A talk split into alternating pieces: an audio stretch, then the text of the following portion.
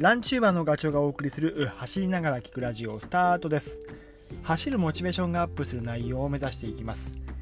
耳に情報をお届けすることで、え走りたい気持ちがスイッチオンになれば嬉しいです。先日ですねランニングアプリのストラバ、うん、そのストラバの中の1コンテンツとしてストーリーズっていうのがあるんです。でそれ何かっていうとあのストラバを活用している市民ランナーを紹介するっていうような内容、まあ、ブログみたいなもんです。で、そのブログの URL は、あの、僕のこのラジオの概要欄に飛び先の URL を貼っておきますので、よかったら覗いてみてください。で、今回はね、そのブログを作っていただくにあたって、えー、僕にね、いくつかの質問が、あの、ストラバのご担当から投げられたんですよ。で、それに答えたものが、えー、こう記事になったという感じです。でただ全部が全部あの載ってるわけではなくあの答えたんだけど 載ってない部分もあるのでそれをちょっと今回、まあ、一部重なるところもあるかな、えー、話をしようかというふうに思います。聞かれたのはね、まあ、いくつかあるんだけどそこからピックアップすると、えー、5つ今回はお話ししようと思います。えー、っとねランニングのどこが好きですか？うん。それからランニングの難しい点は何？そしてランニングのモチベーションはどこにあるの？であとはストラバの好きな点ってどこですかと。で、えー、あとはあいつぐらいからそのストラバの中にあるデータをしっかりと見るようになったんですかっていうようなあ質問でした。それを一つ一つ あのお答えしていくとランニングのどこが好きですかっていう、えー、質問。これはね究極の質問かもしれないですね。うん。で、えー、僕が返答したのはね、まあ、あのー、一応、一応って言ったらあれだな 本業で一応会社の仕事はしてるんだけど、その仕事ってね、あの自分の意思ではコントロールできる範囲が決まっている、まあ本当サラリーマンなんで、まああの組織の中のね、その大きい動きだから当たり前といえば当たり前なんだけど、これがやりたいとか 今やりたいとか、えー、将来的にはあれやることが大事だよねなんていうふうに思っていてもなかなかねできないし、えー、上の、ね、人たちの決済を仰いだり、まあ、全体のこうスケジュールも決まっているしであと何？えっ、ー、とその利益を取る時も貯金の目先のっていう時もあるじゃないですか。であと一生懸命取り組んでいてもあの移動してしまったりとかねなかなかねあのもう自分の意思では何ともかんともです。うんあのもちろん経営者だとかそれなりのポジションにいる方は別だと思いますけど僕は なかなかそうはいかず、えーまあ、そういうことで言うとランニングって個人スポーツじゃないですか。故に自分の やりたいように、うん、いかようにもなるやる気さえあればいくらでも追い込めるしねでマネジメントもできるしで成果走ってトレーニングした成果っていうのももちろん100%自分のものになるので、まあ、結果ね、えっと健康だったりそれから、まあ、自信だったりとか明日への活力みたいなものが手に入るっていうのはやっぱり、うん、ランニングをしてる理由なのかもしれないですね。であとは、うん、その走るっていう趣味を通じてその交友関係がどんどん広がっていくっていうのはめっちゃ楽しいし嬉しいですね。仕事をしているだけだと絶対 会うことがない話すこともない、えー、そういう人たちと仲良くなれるっていうのは本当にねあのランニングに感謝してます。うん。それから2つ目のランニングの難しい点は何ですかっていう質問。これはね、これ僕の答えなんで、ちょっとあれだけど、楽しすぎてね、疲労を溜め込んでしまいがちっていうか、えっと、なんか忘れちゃう感じ？疲れてることを。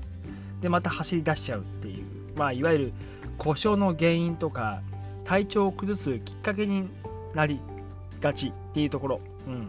まあ、あんまりこう大きくへこんだことは僕はないんだけど、まあ、今後可能性はあるので、その辺はね、結構十分注意はしてます。で走ることが習慣になるとこれまああのやらないようにしてるんだけどいつも同じコースで同じペースで同じ時間に走るっていうのはなんかね、うん、避けるようにしてます本当人間って不思議なんだけどなんかこう知らず知らずのうちになんか同じことを繰り返しちゃうんですよねなので、えーと、僕はわざと違うコースでペースを変えて平地とか坂道とか階段とかあと、まあ、トレイルなんかを含めてね、えー、いろいろ変えたりしてるし走る時間も朝だったり夜だったり、うん、そういうふうに、えーと、わざと意識的に、うん。あのー、走るシチュエーションを変えてます。あと走る人も変える、うん、一緒にいつも同じメンバーで行かないでえー、ちょっと違う人と走ってみたりとか、うん、でイベントに参加してみたりレースっていうのも申し込むっていうのもそれは変化をつける。ランニングライフにこう変化をつけるっていうことをちょっと狙ってるところもあります、うん、そうしないとちょっとね あの、えー、負のスパイラルじゃないけどえっ、とね楽しくなくなっちゃうかもしれない、うん、それを避けるためにそんなことをしています。変化をつけてます。それからランニングのモチベーションは何ですかっていう質問。これはまあ言ってしまうと走って練習してるとこの走力が何だろうめきめきついてくることが実感できた時かな。うん。まあ、それはあのフルマラソンの目標タイムをクリアしたりトレラン大会の、えー、まあ、厳しいって言われてるコースをなんとか走り抜けたというか見るときであと、うん、一緒にいつも走ってるラン友が、えー、成功した時っていうか成果を残した時をこれ見るとねすごい、えっと、勇気づけられる。あ自分もなんかやれるかもしれないっていう変ななんだろうえっと勇気みたいなものをもらったりとかする時それはやっぱりモチベーション上がりますよね。でなんかねいつもこうレースを走ってる時は苦しくて苦しくてもう二度と出るものかって思うんだけどまた走っちゃう。っていう。次の日には忘れて走りたくなっちゃうっていうのが不思議です。はい、うん、それから4つ目がこれあのランニングアプリのストラバの好きな点っていう質問だったんだけど、えー、ストラバってもう SNS なんですよね。Facebook とかインスタと同じように ID 登録さえすれば自分が気になる人とかラントムさんとつながって、うん、そうするとタイムライン上にその人がどこを どんなスピードで、えー、走ったか、うん、誰と走ったかっていうのも分かる。で要はうんと心拍数とかそれから距離獲得標高その辺もストラバは見ることができるんですよね、まあ、この辺りの話はえー、と過去にもちょっとラジオでしているのでよかったらそれも聞いていただければというふうに思います、まあ、とにかく ストラバが好きなのはまあ、えー、と整理すると3つかな。さっき言ったことと重複するけど他の人の情報が見れるから刺激をもらえる、うん、で2つ目はあその他の人が発したデータを見ることでそれを自分が再利用できる。で3つ目はあ自分のデータ走ったあの要は結果とかえーと、記録とかが溜まっていくんでストラバのサーバーの中にね。それをこう見ながら自分の、えーと、走るマネージメントができるっていう点。っていうふうに思ってます。はい。で最後質問はえっ、とあれか。いつぐらいからそのデータを見るようになったかって話か。でデータをね、うん、気にするようになったのはもともと僕文系なんであんまりその数字 とかは苦手というかあんまり細かいことは気にしない方なんですよね。感覚で あの動く方なんで。うん。なんだけど、えーとね、気にするようになったのはやっぱサブ3を狙ったりとかトレランのロングレース、まあ、ハセツネとかね。あのレースでそれなりの成績を残したいっていうふうに思い出した頃かな。うん。で本当それまでは自分の感覚だったんですよ。うん、それが最近はそのなんだあとあれだね。ランニングウォッチが随分と機能が進化したことも、えー、重なってそのペースとか距離とか心拍数とかいろんなことがこう時計を時計から持ってこれるので情報が。それを気軽にこううんと見れるそれからあの過去のものを振り返ったりとか積み重ねてきた数勢というか流れを見ることができるっていうのは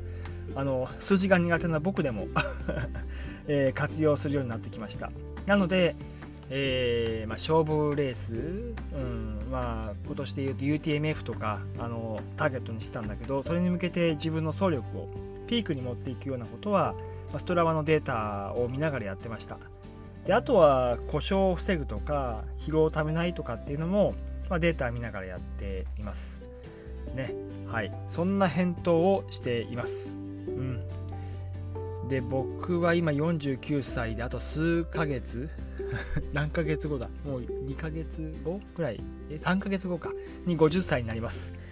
で当然体の変化もね進んでいくしちょっとこう下降線にはしたくないけどその下降線をたどるスピードも上がってくるんじゃないかなってちょっと警戒をしています。うん、とはいええー、まあ、今後もね元気に走り続けて、えー、いつも言ってるランニングスペックの更新は狙っているので、あのー、日々ねあのその積み重なっていくストラバのデータを見ながらランニングをマネージしていきたいっていうふうに思ってます。はい。えー、今回は以上です。このお話が少しでも役に立てば嬉しいです。それではまた次回の放送でお会いしましょう。ガチョウでした。バイバイ。